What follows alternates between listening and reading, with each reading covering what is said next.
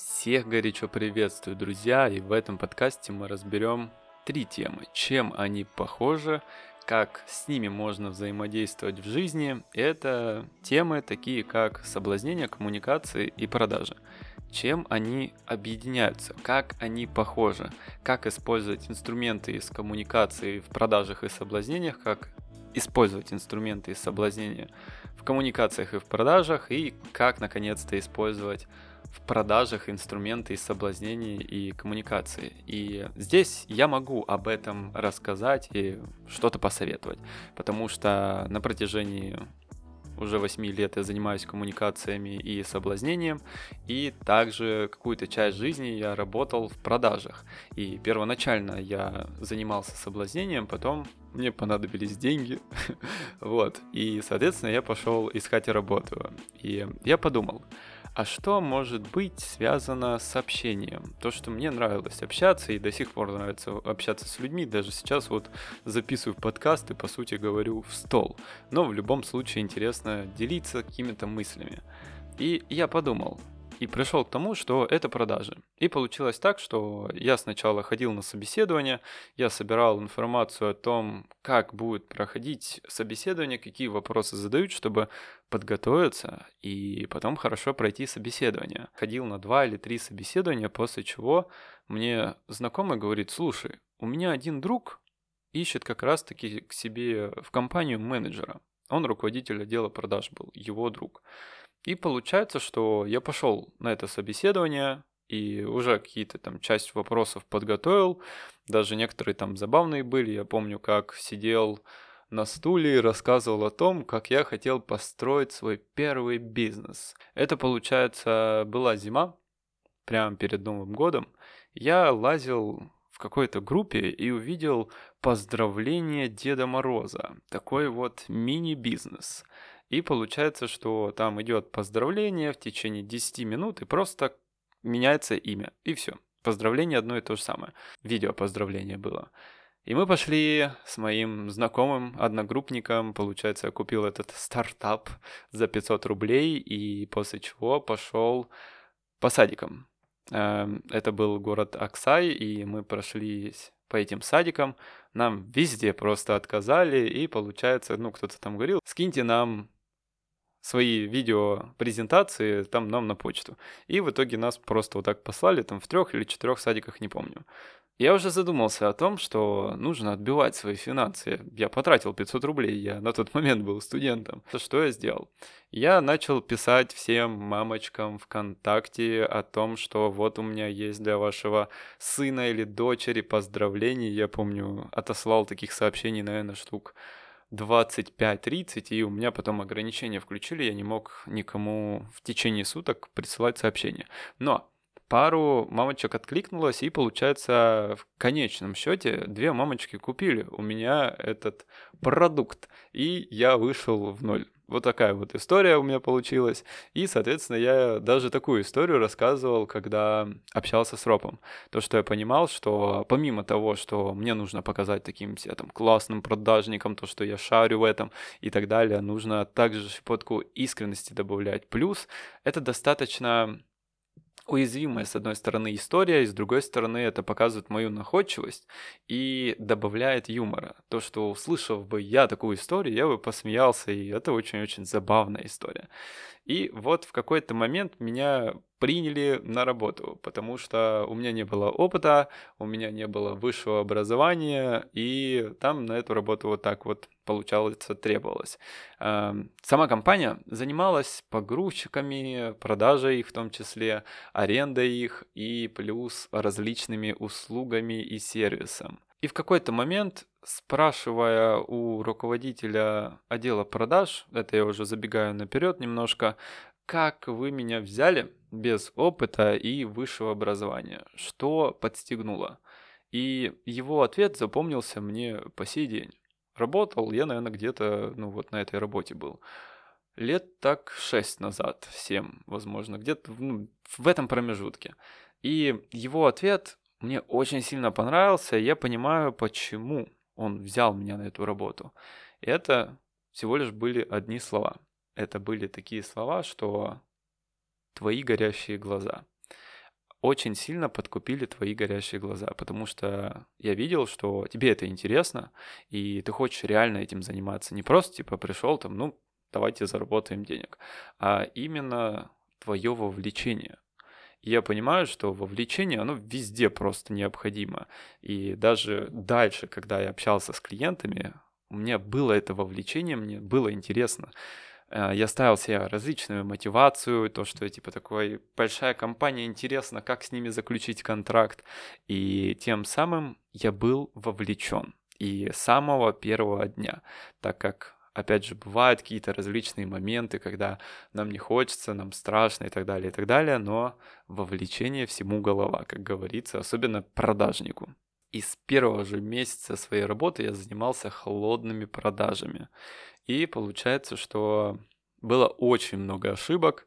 Мне кажется, у каждого такой путь, то что первый там месяц-два у тебя вообще практически не получается ничего продавать, и в какой-то момент ты начинаешь понимать, как это работает, тебе вот нужен опыт, и после чего у тебя начинает получаться какие-то продажи и так далее, и так далее. На первом месяце я потом продал какие-то шины на 25 тысяч рублей и чисто там отбил свой оклад, так можно сказать. После первого месяца я начал задуматься о том, что как мне повысить свою работоспособность, как увеличить мне скиллы, как увеличить навыки. Я понял, начал постепенно понимать, что то, что я использую в полях, там, когда подхожу в холодную, знакомлюсь там с девушкой на улице или на какой-то вечеринке, и здесь схожие моменты. То, что и там, и там мне нужно привлечь человека. И там, и там мне нужно создать комфорт с человеком. И там, и там мне нужно выстроить какое-то базовое доверие с человеком. И там, и там мне нужно продать свою личность, а там компании нужно продать свою компанию. И я начал задуматься, что эти вещи, они очень-очень похожи. Можно немного поменять паттернов того, что я использую в в коммуникации на продаже. Просто там начинать также выстроить структуру, и по ней действовать. И также я хочу поделиться своим лайфхаком, когда я занимался продажами. Я делал всю основную работу, вот когда только сидел на звонках. К примеру, я звонил там час, активно прям продавал и так далее, и так далее, после чего я там 30-40 минут уходил в обучение. И я помню прям как сейчас мне руководитель отдела продаж посоветовал посмотреть курсы БМа, Петра Осипова, еще какие-то там. И я уходил в эту работу с головой первоначально, как приходил и, получается, звонил очень много, очень активно, и после этого шел обучаться. После чего я снова начинал практиковаться. Те вещи, которые я узнал на курсе, на обучении, я практиковал уже, прям можно сказать, в полях. И то же самое, когда я узнаю какую-то новую информацию там, для коммуникации или соблазнения, то начинаю просто выходить в поля и практиковать ее проживать на своем опыте. Прошло порядка трех-четырех месяцев, как я уже работаю в компании, и я помню, что с четвертого месяца я начал, если вот распределить зарплату каждого там, механика, генерального директора, самого руководителя отдела продаж, потом там было у нас два менеджера, я и еще одна девочка, дальше я немножко расскажу о ней. И я отбивал уже все зарплаты и немного денег даже приносил в компанию. И я думаю, вау, прикольно, круто.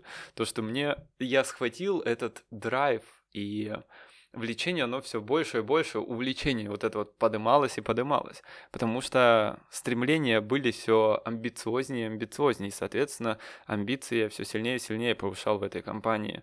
И мне уже не хотелось, наверное, только сидеть на звонках, хотелось также выходить в компании, ну, сотрудничать с компаниями, а, знакомиться вживую в полях и прочувствовать это на себе. Как я прихожу в компанию, это вот в какие-то моменты я думал, как будто я магазин Сейван, и вот я открываю дверь, они такие, здравствуйте, а вы что, Сейван или еще что-либо. А, так, на такое даже натыкался, и, соответственно, там немного другие вещи были, там немного по-другому нужно себя вести. Нужно не только голосом работать, потому что холодные продажи — это только вот ты голосом работаешь, а тебе уже нужно подключать свою невербалику, опять же, договариваться с человеком, показывать, насколько ты уверен, насколько ты уверен в своем продукте. Но и также там есть свои плюсы в том, что ты можешь тет-а-тет поговорить с человеком. И мне кажется, достаточно сложнее слить человека, когда ты общаешься вживую, так как э, когда ты общаешься по телефону, ты просто можешь скинуть телефон и все. Ну, я так делаю, например, когда я не хочу разговаривать с человеком. И там случайно взял или еще что-либо. Ну, короче, не суть. Здесь, э, в этих полях, у меня тоже очень-очень много интересного происходило, потому что я начинал вот с того, что я обходил компании, там тоже я сделал такой лайфхак, то, что очень много активно работал, и потом гораздо раньше заканчивал свою работу и уезжал домой. То, что там рабочий день должен был заканчиваться там в 5 или 6 вечера, не помню точно, а я уже заканчивал к 3 к 2 потому что я выполнял свою норму и просто шел домой. Как бы, пожалуйста, моему ропу об этом не говорите. Что еще хотел бы обсудить здесь? Это подводные камни. То, что есть такие три страха. Опять же, я до этого говорил то, что вот на примере девочки расскажу, то, что я тоже, тут тоже взаимодействую. Когда она продавала, я смотрел за ней, и какие-то у меня моменты были. И первый страх — это а нужно ли это другим? Скорее всего, с кем-то уже сотрудничают. Я с этим не то что страхом, а, наверное, больше для меня было возражение, может быть, где-то в глубине страх, не знаю. Вот, это уже когда я вышел, выходить начал на компании. И вот, кстати, это очень круто, когда у вас есть грамотный наставник, и он вам может помочь и показать на ваши ошибки, и, соответственно, чтобы исправить их. И когда я выходил на компании вживую, и там, когда мне говорили, что вот якобы мы уже с кем-то сотрудничаем, у меня просто ступор был. Я не понимал, как продвигаться дальше.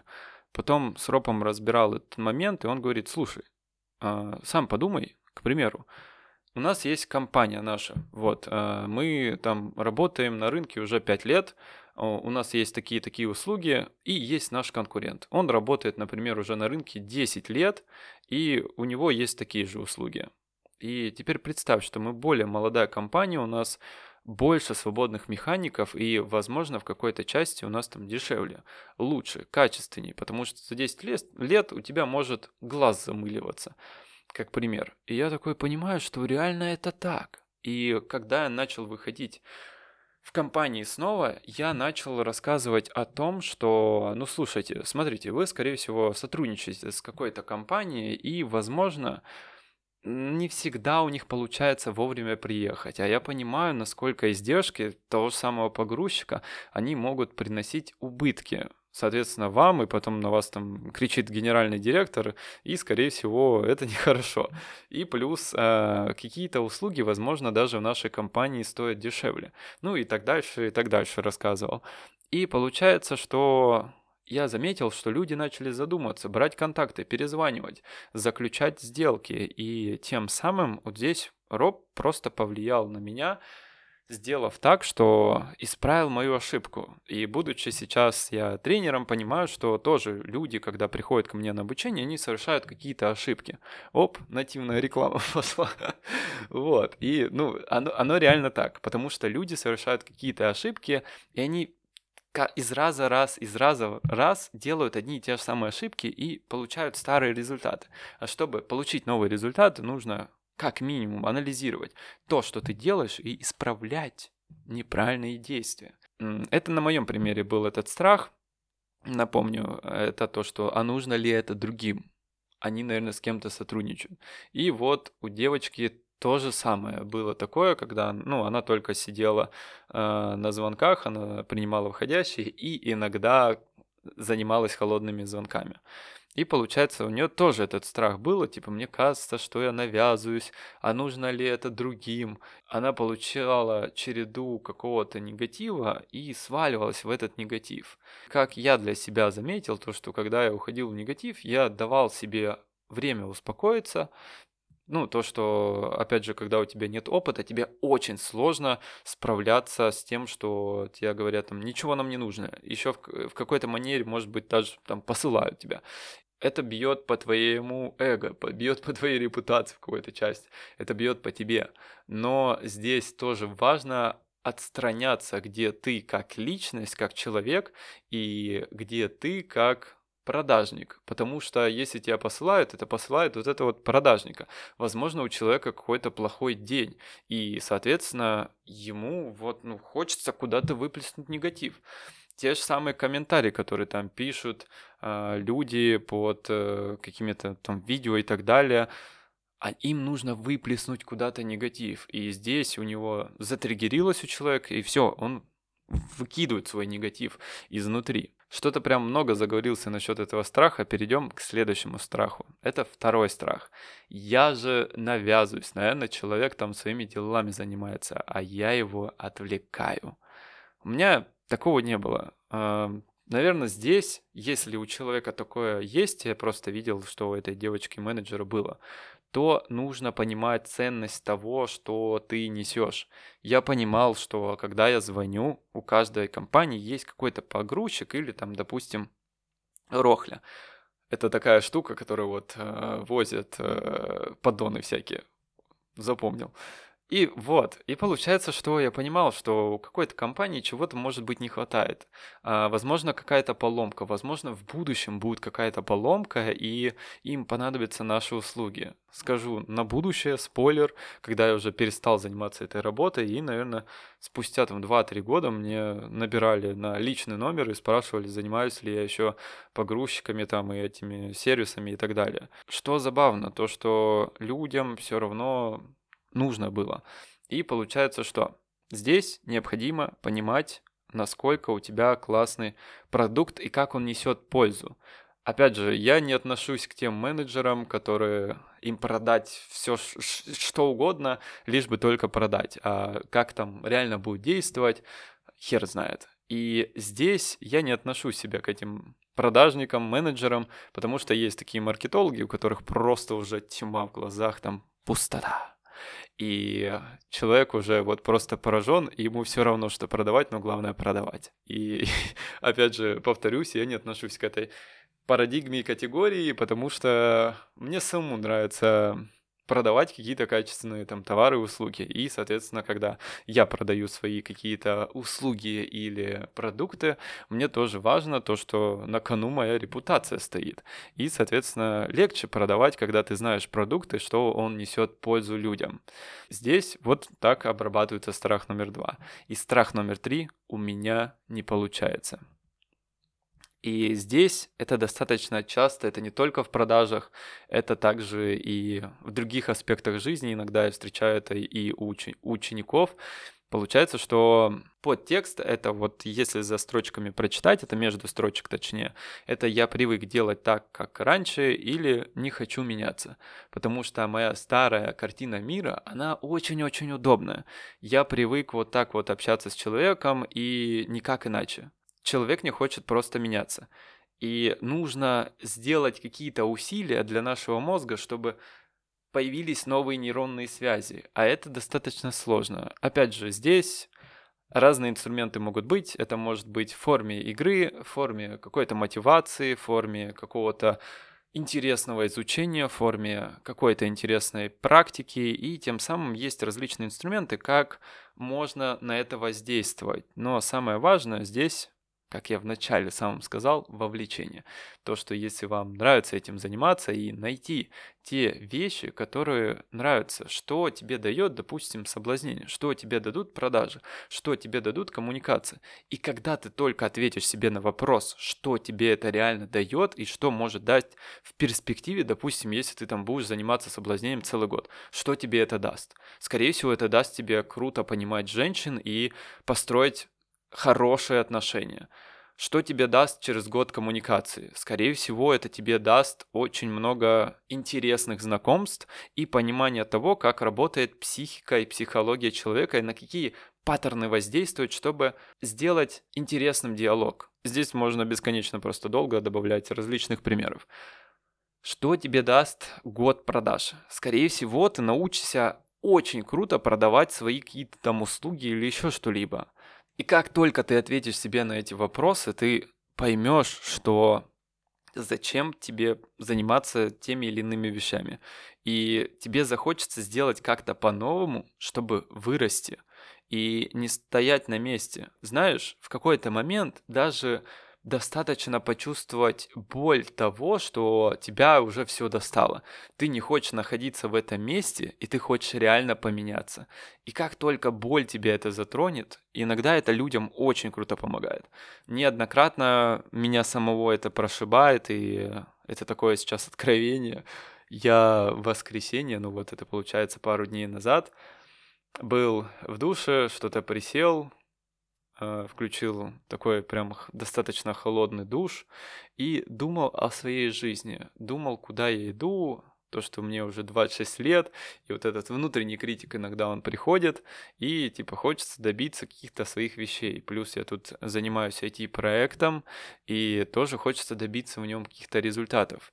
Иногда это внутренняя боль, и ты сам знаешь, какие у тебя вещи болят. И почувствовать эту боль внутри себя, После чего сказать себе то, что окей, я хочу поменяться. Иногда этого будет реально достаточно.